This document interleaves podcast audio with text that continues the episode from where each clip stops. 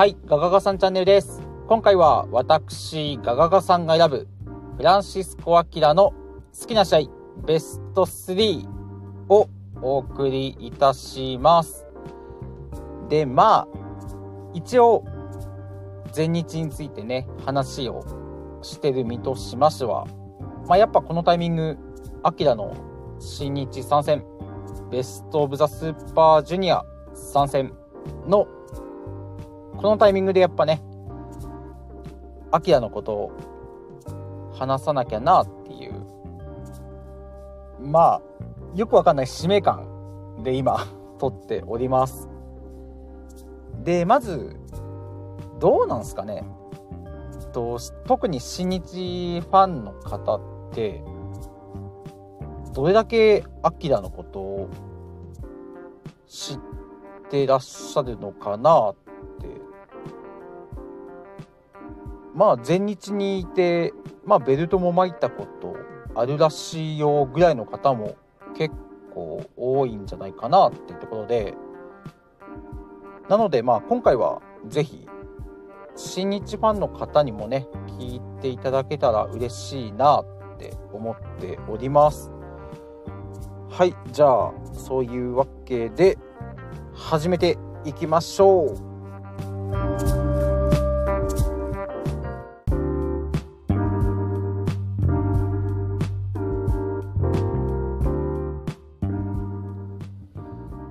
はい。じゃあまずそうっすね。ベスト3を話す前にちょっとだけアキラの経歴について触れていこうかなと思います。でアキラは1999年生まれのやっぱ若いっすね。22歳。でイタリア出身で身長が1 7 5センチ体重7 0キロ。でデビューは2015年で ICW っていうイタリアの団体なのかな。そこでデビューしております。で2019年2月に田尻の推薦で全日ジュニア選手のリーグ戦ジュニアバトル・オブ・グローリーに出るため初来日を果たします。で同年2019年7月次はジュニアタッグリーグジュニアタッグバトル・オブ・グローリーに大森北斗と組んで出るため再来日しましてでそれ以降は全日の道場に住み込んで日本で生活をしておりました。で2020年ですね。2020年にはと横須賀進最近名前変わったんですよね。望月進相手に世界ジュニア初挑戦を果たしましてで他にも、まあ、宮本優子小高勇ヤンキー二丁拳銃を相手になんと宮原健人と組んでアジアタックに挑戦。あとゼウスイザナギを相手にライジングハヤトと組んでアジアタック挑戦をしまして。でまあ来日してすぐのタイミングでチャンスは結構もらってたんですけどまあタイトルダッシュはどうでもならずってところで。でそうまあ2020年といえばやっぱコロナ禍ってていうところでまあいろんな団体でいましたけどあの日本で頑張ってくれてる外国人枠というか。で全日で言うとそれがフランシスコ・アキラだったんですよね。でまあ新日ファンからすると、まあ、ザック・セイバージュニア。DDT ファンからするとクリスみたいな。まあそういう立ち位置というか。なのでまあ全日ファンがやっぱりアキラに対してどれだけ思い出を持っていたかっていうことがちょっとなんか分かってもらえるかなと思うんですけどでまあそんなアキラが大きく飛躍したのは2021年ですねと、2021年の6月3日にあったジュニアバトル・オブ・グローディー。まあ、今回、この時はトーナメントだったかなと思うんですけど、で、この大会から、えっと、コスチュームもハーフパンツからロングタイツに変わりまして、で、1回戦はあの、師匠である田尻に初勝利。で、2回戦はもう大先輩の高岩達人に勝利。そして決勝戦は、なんといっても大人気エル・リンダマン相手に勝利を挙げまして、アキラが初優勝をつかみ取ります。で、この勢いのまま、6月26日ですね。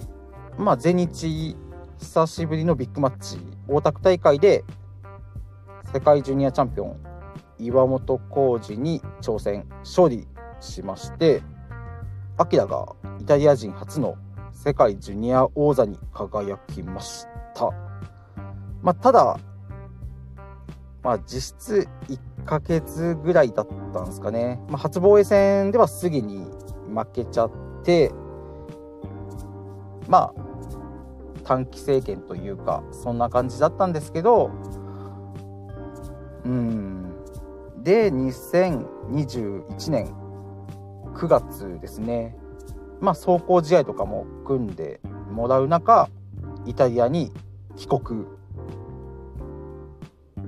で今年2022年ですね。と4.9新日両国大会に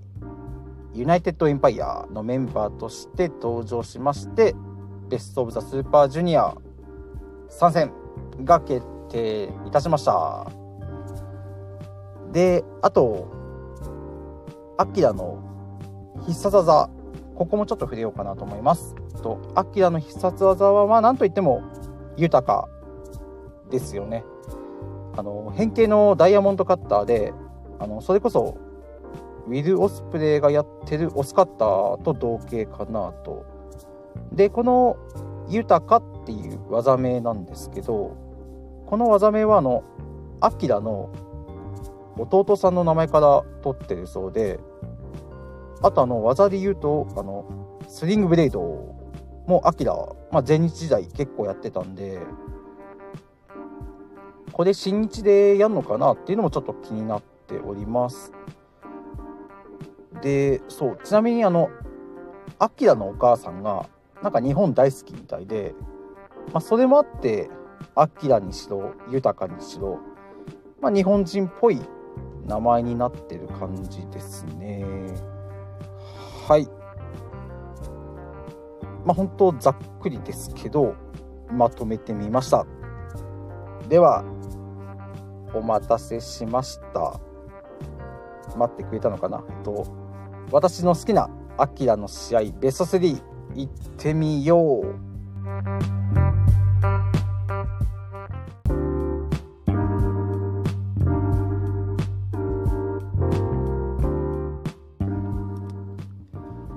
はい。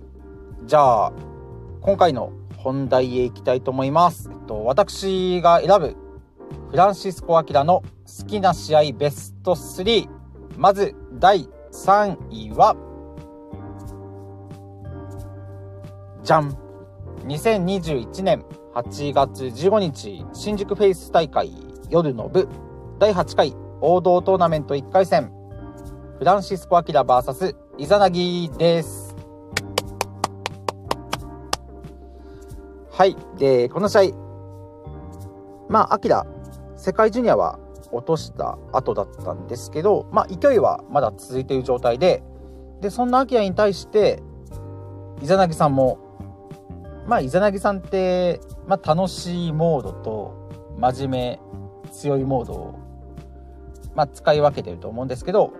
この日のイザナギさんは、真面目、強いモードで、アキラを迎え撃つってところで、で、まあ、試合はまあ、本当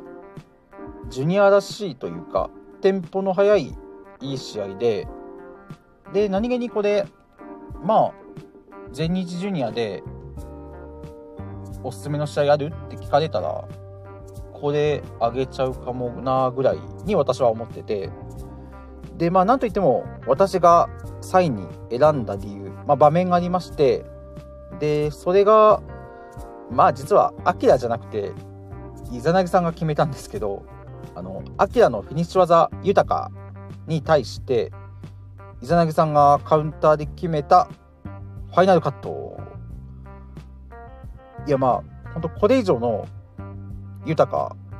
ダイヤモンドカッターの切り返しカウンターがあるのっていう、まあ、それぐらい本当ジャストのタイミングでバッチリ決めましてファイナルカットまあなのでどうなんですかね。今回のスーパージュニアでも豊かを使うのであればおそらく、まあ、公式戦で豊かを切り返すっていう選手がスーパージュニアで出てきてもおかしくないかなと思うんですけどまあこれは超えらんないでしょうというかイザナギさんを超えてみろなんてちょっと思っちゃったりしてるのでちょっとここを注目してみてもいいかなと思います。でそうこのあと豊かなんですけどあの前日の時はまあ技を決める前に「豊か!」って叫んでから決めてたのでまあぶっちゃけやる前にバレちゃうって感じだったんで、まあ、その豊かがこの新日では新日でも叫んじゃうのかな、まあ、どんな感じで繰り出すのかっていうのも、まあ、全日ファンからしたら特に気になる部分かなと思います。はいじゃあ続けていきましょう。第2位ですね。はい。じゃあ第2位は、じゃん。2021年3月14日、後楽園ホール大会、スリーウェイマッチ、フランシスコ・アキラ VS 青柳敦樹 VS アレハンドロです。で、まあ、この試合を2位に挙げた理由の一番大きいところが、やっぱこの対戦カード ですね。まあ、試合ももちろんいいんですよ。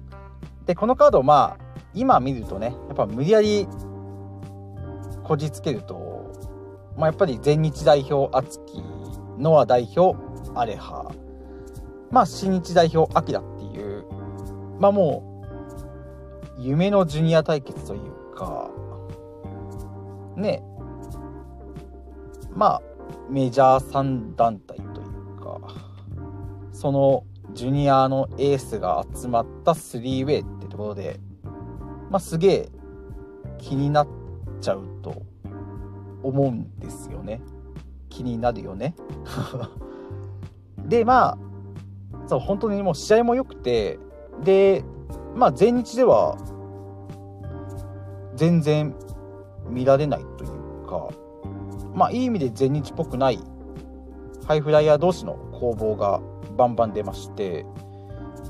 でまあアキラで言うとそうっすねあの敦樹をコーナーまで吹っ飛ばしたジョン・ウーが印象に残ってて結構アキラのジョン・ウーいいんですよ。であとあのロープに振られた時のアキラの戻り方というか、まあ、普通ロープに振られたら、まあ、背中にロープを当てて戻ってくると思うんですけどこのアキラは、えっと、正面からロープに飛び込んでそのまま